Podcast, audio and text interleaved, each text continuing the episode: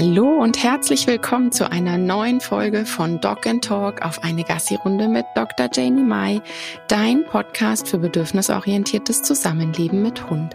Schön, dass du wieder eingeschaltet hast. Ich freue mich. Ich bin Janie, Tierärztin, Hundetrainerin, Host von diesem Podcast und Gründerin von der Hundeschule Dogs Connection, die sich mittlerweile auf Online-Kurse und Online-Coaching spezialisiert hat. In dieser Folge knöpfe ich mir den Bindungsbegriff vor, denn gerade im Hundetraining ist es wirklich so, dass mit der hat keine oder hat Bindung zu dir etwas ganz anderes gemeint ist, als es eigentlich nach wissenschaftlichen Erkenntnissen gemacht werden sollte. Ähm, das Problem, ähm, warum ich hier jetzt nochmal auch so auf wissenschaftliche Erkenntnisse eingehe. Es wurden sehr, sehr viele Tiere wirklich vor dem Hund in den Fokus der Wissenschaft genommen. Und erst Mitte der 90er ging es los, dass der Hund, der uns Menschen eigentlich so, so nah ist, erst ähm, ja, wissenschaftlich genauer untersucht wurde. Und wer da nicht so richtig erpicht drauf ist, auch zu schauen, was gibt es für neue Studien, was gibt es für neue Veröffentlichungen, der hinkt da so ein bisschen hinterher, was wir mittlerweile über über unsere Hunde wissen. Gerade im zweiten Halbjahr 2021 sind noch sehr, sehr tolle Studien ähm, rausgekommen da sei nur einmal schnell gesagt, dass Hunde wirklich spüren, ob man etwas authentisch, ob etwas authentisch gesagt wird oder ob man nur so tut, als ob. Wir wissen, dass Hunde ein Ich erkennen haben und wir wissen, dass Hunde auf neuronaler Ebene eine Bindung mit uns aufbauen, die wirklich nahezu identisch zu der Eltern-Kind-Beziehung ist. Das heißt, diese ganz wichtigen Studien, die meines Erachtens auch jeder kennen sollte, der Hundemenschen anleitet, im, wie gehe ich mit dem Hund um? Wie trainiere ich einen Hund? Wie lernt er und wie sollte er Dinge beigebracht bekommen? Finde ich super wichtig, dass man sich da die neuen Studien vorknöpft und dementsprechend mag ich heute auch nochmal über den Bindungsbegriff sprechen. Ähm, was dabei so ein bisschen schwierig ist, wenn wirklich immer wieder, auch wenn der Hundeerziehung gesagt wird, ah, ich mache das aus dem Bauch heraus, da hole ich mir keine Anleitung, da kann man doch einfach so ein bisschen aus dem Bauch heraus, da hat doch jeder was.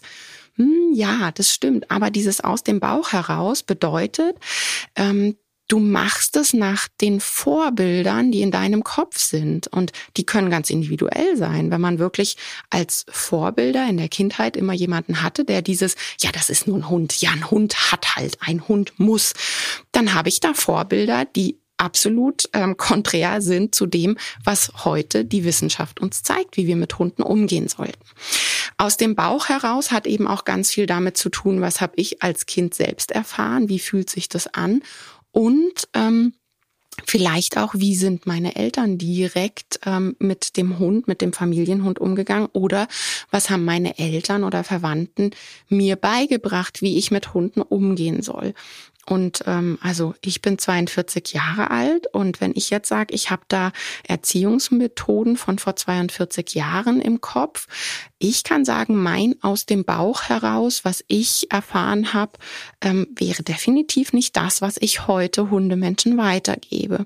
Und es wäre falsch zu sagen, ich handle aus dem Bauch heraus und ich brauche mir keine neuen Bücher anlesen und ich brauche mir keinen Expertinnenrat holen. Das wäre definitiv falsch. Also bitte da dieses aus dem Bauch heraus nochmal überprüfen, finde ich teilweise nicht so gut, wenn man das eben sagt. Es hat ganz viel damit zu tun, was für Vorbilder habe ich um mich herum.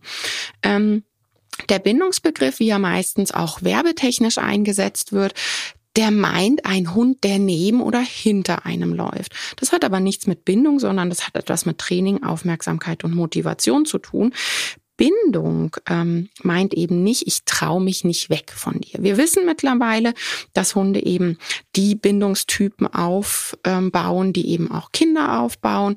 Und dieses, der klebt immer an mir, der geht nicht in die Umwelterkundung, der traut sich keinen Schritt zu ähm, versuchen, auszuprobieren. Das ist die unsichere Bindung. Da hat der Hund gelernt, wenn ich weggehe, dann, ja, dann ist das die Erziehung mit, ähm, definitiv Angst und Einschüchterung. Das heißt, Hunde, die immer da bleiben bei Menschen, und da ist mir dann auch egal, ob wir jetzt über Jagdverhalten oder sonstiges sprechen, ähm, ein Hund, der immer nur am Menschen klebt und sich nicht wegtraut, der hat eine unsichere Bindung und das hat nichts mit dem Bindungsbegriff zu tun. Wenn ich durch den Wald gehe und meinen Hunden ein Signal gebe, dass sie wissen, hey, ich brauche jetzt nicht auf dich achten, das ist das Freizeitsignal, ähm, dann dürfen die auch komplett abtauchen. Und das hat jetzt nichts mit Training zu tun, weil natürlich ist mein Jagdschweinchen Muffin so trainiert, dass er nicht jagen geht. Oder wenn ich in Gebieten bin, wo es jagdbare Objekte gibt, wo ich mir unsicher bin, ob das passt oder nicht. Und ich möchte ihn gleichzeitig zu 100 Prozent in der Umwelt haben und sagen, hey, mach einfach Hobbyzeit, sei einfach Hund, du brauchst nicht mit deinen Sinnen auf mich fokussiert sein, du darfst abtauchen, dann halte ich die Schleppleine in der Hand. Ähm, dieses Abtauchen können und dieses sich trauen, Hund zu sein, ohne die ganze Zeit zu gucken, ist sie noch da? Hat sie sich versteckt? Will die was? Hat die was gesagt? War ich gemeint?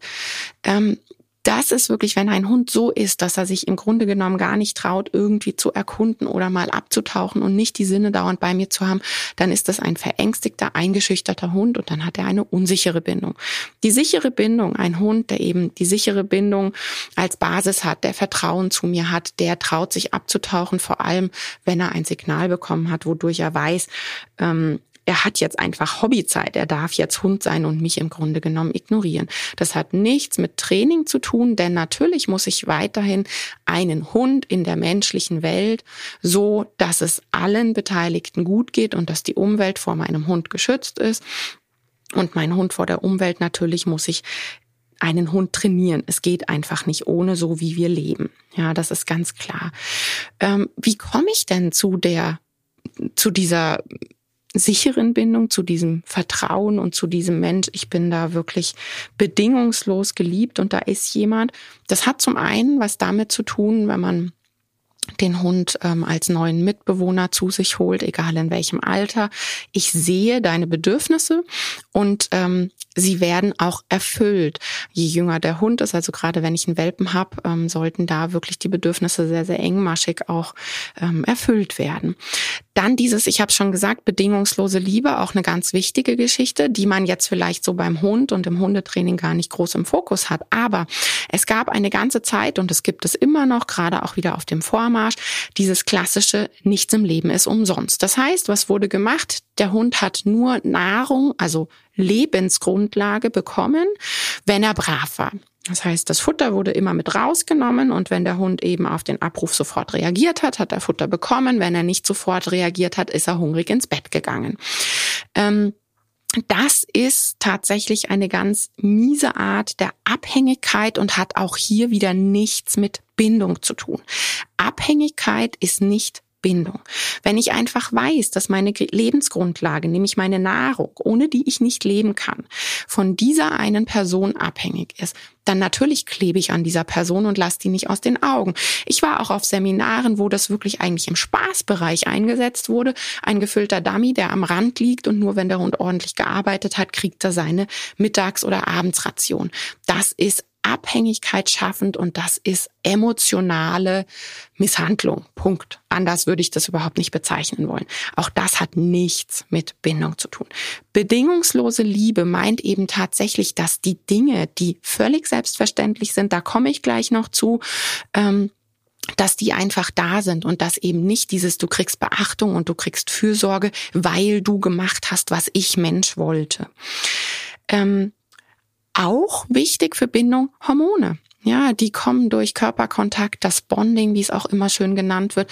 Wichtig beim Körperkontakt, das nicht mit Kuscheln verwechseln. Natürlich, es gibt Momente, wo der Hund kuscheln möchte, wo er das gut findet. Aber es gibt auch viele Hunde, ähm, meines Erachtens nach ist das oft so bei Kurzhaarhunden, die lieben Körperkontakt auch einfach wegen der Wärme. Und die wollen dann aber nicht gegrabbelt werden oder gekuschelt werden. Die wollen einfach Körperkontakt. Auch das ist super wichtig, Körperkontakt. Das muss nicht auf dem Sofa sein, weil da kriege ich dann meist direkt die Frage, ja, dürfen deine Hunde ins Bett und aufs Sofa? Ähm, aber wenn ich halt sage, mein Hund darf nicht aufs Sofa und ich gehe aber auch nicht auf den Boden, ich habe keinen Bock, mich auf den Boden zu setzen, dann ist schon mal klar, dass da super wenig Körperkontakt stattfinden kann. Ja, also irgendwo muss eine Chance da sein, dass Körperkontakt ähm, und Kuscheln, wenn gewollt, auch stattfinden kann. Weil auch das, diese Hormone, Bindungshormone, super wichtig. Ähm, ich komme jetzt mal zur Bedürfnispyramide, weil ich habe gesagt, ähm, der Grundpfeiler von allem ist Bedürfnisse sehen, erfüllt bekommen. Wir fangen mal ganz, ganz unten an. Die Basis, die riesige Basis sind eben wirklich diese ganz normalen physiologischen Dinge wie Wasser, Essen, Schlaf. Und Essen, ne, ich hatte es vorhin gesagt, diese Abhängigkeit schaffen hat nichts mit Bindung zu tun. Diese Dinge sind ganz unten auf der Bedürfnispyramide und die sollte man nicht haushalten, sondern die sollten immer zur Verfügung sein und wenn ich sehe, mein Hund hat Durst, sollte ich ihm postwendend Wasser geben, ohne dass er dafür irgendetwas tun muss. Auch Schlaf, ganz wichtig, immer wieder das ähm, zu sagen, es ist ganz unten auf der Bedürfnispyramide. Und gerade im Haushalt mit Kleinkindern ist das wirklich wichtig, dass mir klar ist, Hunde sind polyphasische Schläfer, die schlafen mehrmals am Tag, brauchen die wirklich Tiefschlaf. Und das ist ein absoluter Grundpfeiler des Lebens. Kennen wir Eltern, glaube ich, alle. Ähm, dann Sicherheit, Schutz, medizinische Versorgung. Ähm, hier gehört für mich auch absolut das Einüben von Signalen dazu, damit es in der menschlichen Welt passend ist. Hier auch wirklich nochmal dieser Einschub, dass ähm, das ganze Zusammenleben, wie wir das gestalten, das, Bedürfnisse, das bedürfnisorientierte Zusammenleben nichts mit laissez-faire zu tun hat. Natürlich brauchen wir in der menschlichen Welt, so wie wir hier leben, ähm, Signale, damit die Umwelt vom Hund und umgekehrt der Hund vor der Umwelt geschützt sind. Ähm, dann soziale Bedürfnisse, Zugehörigkeit, dieses Erwartungssicherheit im Umgang. Das wäre dann die dritte Stufe, das ist weiter oben. Ähm, ja, dieses Dazugehören, eben nicht, ich bin immer nur weggesperrt und dann zum Gassi gehen darf ich dazu und auch hier wieder für mich der Einschub wichtig. Ja, ich liebe Türgitter. Ja, ich ähm, propagiere die sehr viel, weil ich einfach viel mit ähm, Familien zusammenarbeite, wo Kleinkinder und Babys auch sind. Aber es ist ganz, ganz wichtig, dass es da nicht zu einem Barrierefrust kommt und dass man das sehr dosiert und mit Fokus auf den Bedürfnissen des Hundes auch wieder einsetzt. Denn dieses Ich gehöre dazu ist super wichtig für ein hochsoziales Lebewesen. Auch da gab es Studien, die gezeigt haben, dieses Ich bin weggesperrt, ich darf nicht dahin, ich gehöre nicht dazu. Das geht direkt ins Schmerzzentrum und das kennen wir selber auch. Ähm, dieses Zugehörigkeits ähm, Gefühl ist auch ein Grundpfeiler einfach bei uns Menschen. Ähm, Erwartungssicherheit im Umgang, was meine ich damit? Zuckerbrot und Peitsche zum Beispiel. Oder ich bin cholerisch und mein Hund weiß nicht, woran er ist. Heute darf er aufs Sofa, weil äh, mir scheint die Sonne aus dem Po, der Tag ist total toll und am nächsten Tag wirst du dafür angemotzt oder ich werf's Schlüsselbund hinter dir her oder was auch immer. Also so dieses, ich weiß nicht, woran ich bin. Super schwierig. Also ich finde tatsächlich, es gibt Hunde, ähm, und hatte ich auch schon bei mir im Kundenbereich, die wirklich nicht nett behandelt wurden. Aber für die Hunde ist es dann viel schlimmer, wenn die ab und zu mal eine Stunde im Monat bei mir sind und super nett behandelt werden. Das ist ganz, ganz fürchterlich, diese Erwartungsunsicherheit. Dann kommen wir zu den Individualbedürfnissen. Ähm, das hat was damit zu tun, wenn ich sage bedürfnisorientiertes Belohnen. Ich sehe die individuellen Bedürfnisse ähm, des Hundes. Der Hund weiß, wo sein Handlungsrahmen ist. Auch hier wäre wieder der Begriff der Erwartungssicherheit ganz wichtig. So wie ich vorher erklärt habe, ja, meine Hunde wissen, wenn ich dieses Signal gebe, dann kommt kein Anmeckerer, ey, du hast mich nicht gehört oder du hast nicht auf mich geachtet oder so, weil ich habe denen ja das Signal gegeben für, hey, taucht ab in der Freizeit, seid einfach Hunde, ihr braucht mich kein bisschen beachten. Natürlich, wenn ich die Pfeife nutzen würde oder wenn ich hingehe, ja, weil wir haben eine total nette Beziehung. Meine Hunde erschrecken nicht, haben nicht Angst, sondern wenn ich in die Nähe komme, gucken die mich erwartungsvoll an und sagen, hey, du bist da. Natürlich habe ich einen Begriff und habe ich Signale, wodurch ich dieses Pause und dieses Abtauchen sofort wieder ähm, beenden kann und dass ich eben die Umwelt schützen kann. Das ist das, wo ich immer sage, wir müssen schon auf Training achten, weil Hunde in der menschlichen Welt aber wenn ich das Ganze eben total nett gestalte, habe ich einen Hund, der hören will, der Aufmerksamkeit haben möchte zu mir und der sich einfach freut, wenn ich in die Nähe komme. Also wir waren bei den Individualbedürfnissen, die bedürfnisorientierten Belohnungen. Was meint denn das? Zum Beispiel weiß ich, dass Muffin ganz weit oben auf seiner ähm, Hobbyliste Buddeln stehen hat. Wenn ich jetzt sagen würde, ey, du darfst nie buddeln, weil das ist absolut verboten, ist mir doch wurscht, was dein Bedürfnis ist und wie groß dieses Bedürfnisfass oder die Bedürfnistasse bei dir ist. Ähm, ja, dann wäre das nicht ganz so bedürfnisorientiert. Und dann wäre klar, dass auf der Bedürfnispyramide etwas fehlen würde. Das heißt, es ist sehr wichtig, dass ich mir individuelle Bedürfnisse der Tiere anschaue. Ich weiß, dass zum Beispiel bei Timon das Kuscheln extrem weit oben ist auf der Bedürfnispyramide. Das heißt, auch an stressigen Tagen nehme ich mir Zeit und ich sehe tatsächlich immer schon morgens zu, dass ich so diese absoluten riesigen Hobbys beziehungsweise Bedürfnisse meiner Hunde auch erfülle. Das heißt, Wer mir auf Instagram folgt, sieht es auch sehr, sehr oft, dass Timon auf meinem Schoß liegt und wir da ausgiebig kuscheln. Diese Bedürfnistasse wird bei ihm sehr, sehr früh ähm, gefüllt, damit ich einfach weiß, egal wie stressig der Tag heute wird, egal was uns der Tag so bringt, dieses Bedürfnis ist schon mal erfüllt. Bei Muffin ist es eben das Buddeln, bei Kenny ist es alles, was mit Lauern und Hetzen zu tun hat. Haha, der Border Collie, wer hätte es gedacht? Das heißt, diese individuellen ähm, Bedürfnisse und auch dementsprechend individuelle Belohnungen, ähm, die ich einsetze für unser gemeinsames Training. Dann auch der feste Handlungsrahmen, das hatte ich schon so angedeutet, dieses Sicherheit geben, Erwartungssicherheit, weil wenn ähm, ich das sage, können die sich darauf verlassen und nicht, heute geht's mir gut, äh, später schlecht und dann habe ich miese Laune und lass die an den Hunden aus.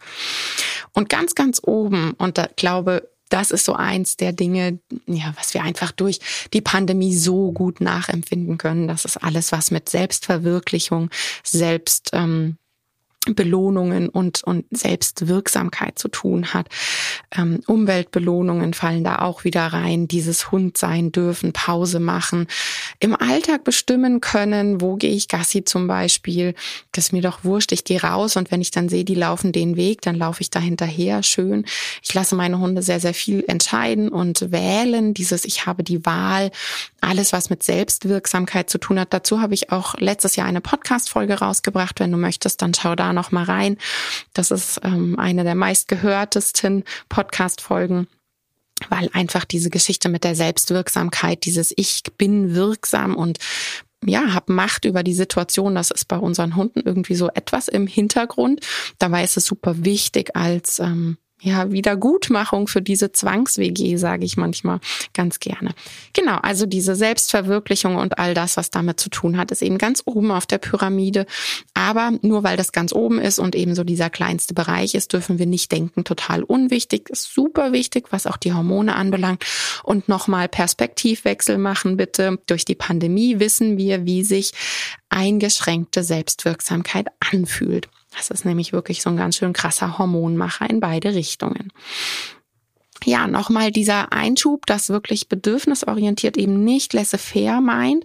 Auch das werde ich immer wieder gefragt und hatte ich, ich habe schon öfter so Postings auch auf Instagram gebracht zur Bindung. Da kommen dann natürlich immer solche Kommentare wie, ach ja, mein Hund ist also ähm, super äh, mit der, ja, mein Hund ist super gebunden, wenn er jagen geht und wegrennt und mich missachtet.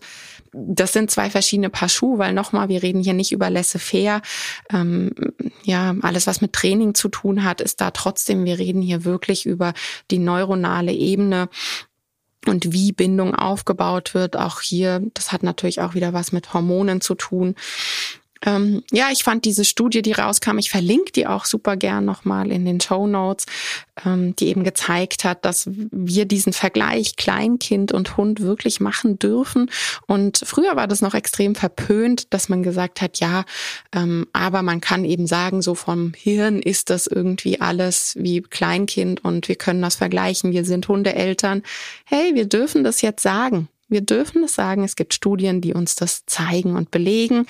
Und ähm, auch hier dann wirklich nochmal der klare Gedanke dahin, dass ich diese Studie auch eigentlich gar nicht brauche, wenn ich mir sicher bin, wie mein Wertesystem ist und wie ich mit einem hochsozialen Lebewesen umgehen möchte. Mir könnten noch so viele Studien beweisen, dass man Hunde so und so oft schlagen muss, damit XY passiert. Ich würde das nicht tun, selbst wenn mir Studien das belegen würden, weil mein Wertesystem so klar ist, dass ich weiß, ich weiß innerlich, wie ich mit diesem hochsozialen Lebewesen umgehen möchte. Deshalb finde ich es auch immer ein bisschen problematisch, so nur auf Studienebene äh, zu diskutieren, weil natürlich gibt, auch, gibt es auch Studien, die andere Dinge beweisen. Da muss ich dann immer hingucken, wer hat die Studie gemacht, wie ist die abgelaufen und so weiter. es gab mal eine Studie, die mit Polizeihundeführern gemacht wurde, wo einfach klar ist, die haben schon mal, ja, wenn die vom Beruf nichts anderes machen, außer Hunde trainieren, die haben ein ganz anderes Timing als Otto Normalhundemensch. Und dann kann ich die natürlich überhaupt nicht mit Otto Normalhundemensch vergleichen. Und das sind so Sachen, die sind dann wichtig, dass ich mir da eine Studie auch nochmal genauer angucke. Aber nochmal, für mich waren jetzt diese Studien im zweiten Halbjahr letztes Jahr super interessant, um einfach so ja, nochmal mit einem anderen Gefühl da auch sagen zu können, doch, hey, das ist wirklich wie eine Eltern-Kind-Beziehung. Und ähm, nichtsdestotrotz verändert das für mich nichts, weil mir immer schon klar war, wie ich mit Hunden umgehen möchte wie hochintelligent Hunde sind und ähm, ja, wie sie sich selber wahrnehmen und dass sie eben auch merken, wenn jemand nur so tut, als ob. Das waren auch alles nochmal Sachen, die natürlich mit einem was machen und auch den Blick auf den Hund nochmal verändern. Und ja, was ich ganz wichtig finde, ist wirklich so diese Fairness, dass einem das nochmal klar ist, dass man eben Erwartungssicherheit schaffen sollte im Zusammenleben. Nicht nach dem Motto, ja, heute so, morgen so, sondern dass der Hund eben weiß, das ist der Handlungsrahmen. Und ich finde zum Beispiel aufs Sofa gehen immer doof oder natürlich, du darfst immer aufs Sofa.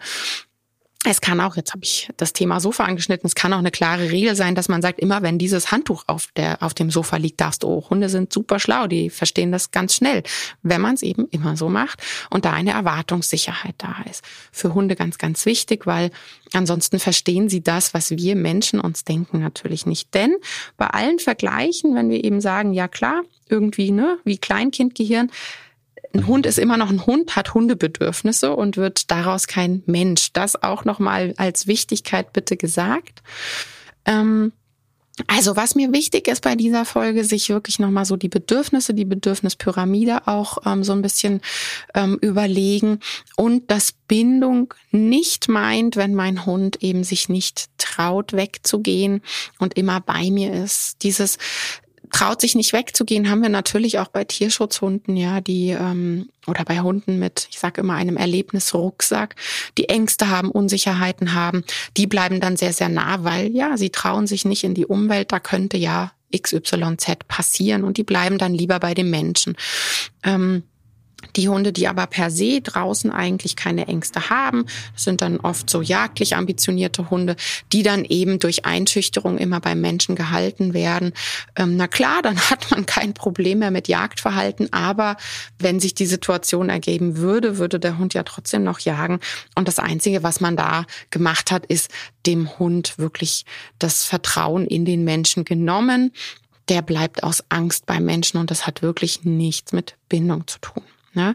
Der Bindungsbegriff, die sichere Bindung meint eben, der Hund traut sich weg, weil er weiß, er wird bedingungslos geliebt. Er traut sich ins Erkundungsverhalten zu gehen. Der traut sich auch Dinge auszuprobieren. Ich ähm, bin wirklich jemand, ich probiere dann ganz gerne so Tricktraining und Dogdance. Ich habe ähm, in dem Bereich ja früher auch viel gemacht. Weil da merkt man, sind die Hunde frei, trauen die sich Dinge auszuprobieren oder eben nicht. Und dieses Dinge ausprobieren ist ein absoluter Grundpfeiler für Dog Dance Tricktraining und natürlich einen gesunden Hund, ähm, weil das mental natürlich auch extrem wichtig ist, dass man nicht einfach nur ein Leben in Einschüchterung führt.